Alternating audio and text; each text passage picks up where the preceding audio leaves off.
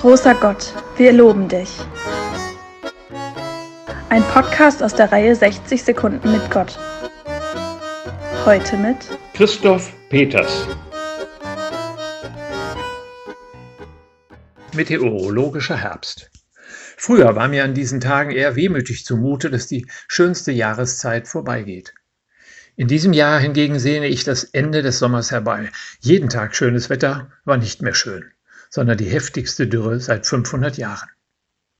Unsere Vorfahren haben ganz selbstverständlich das Wetter als Laune Gottes gedeutet. Der Herr zürnt in Sturm oder Dürre, Überschwemmung. Er meint es gut mit uns bei mildem Wetter, wo Sonne, Wind und Regen im Einklang stehen, eine reiche Ernte.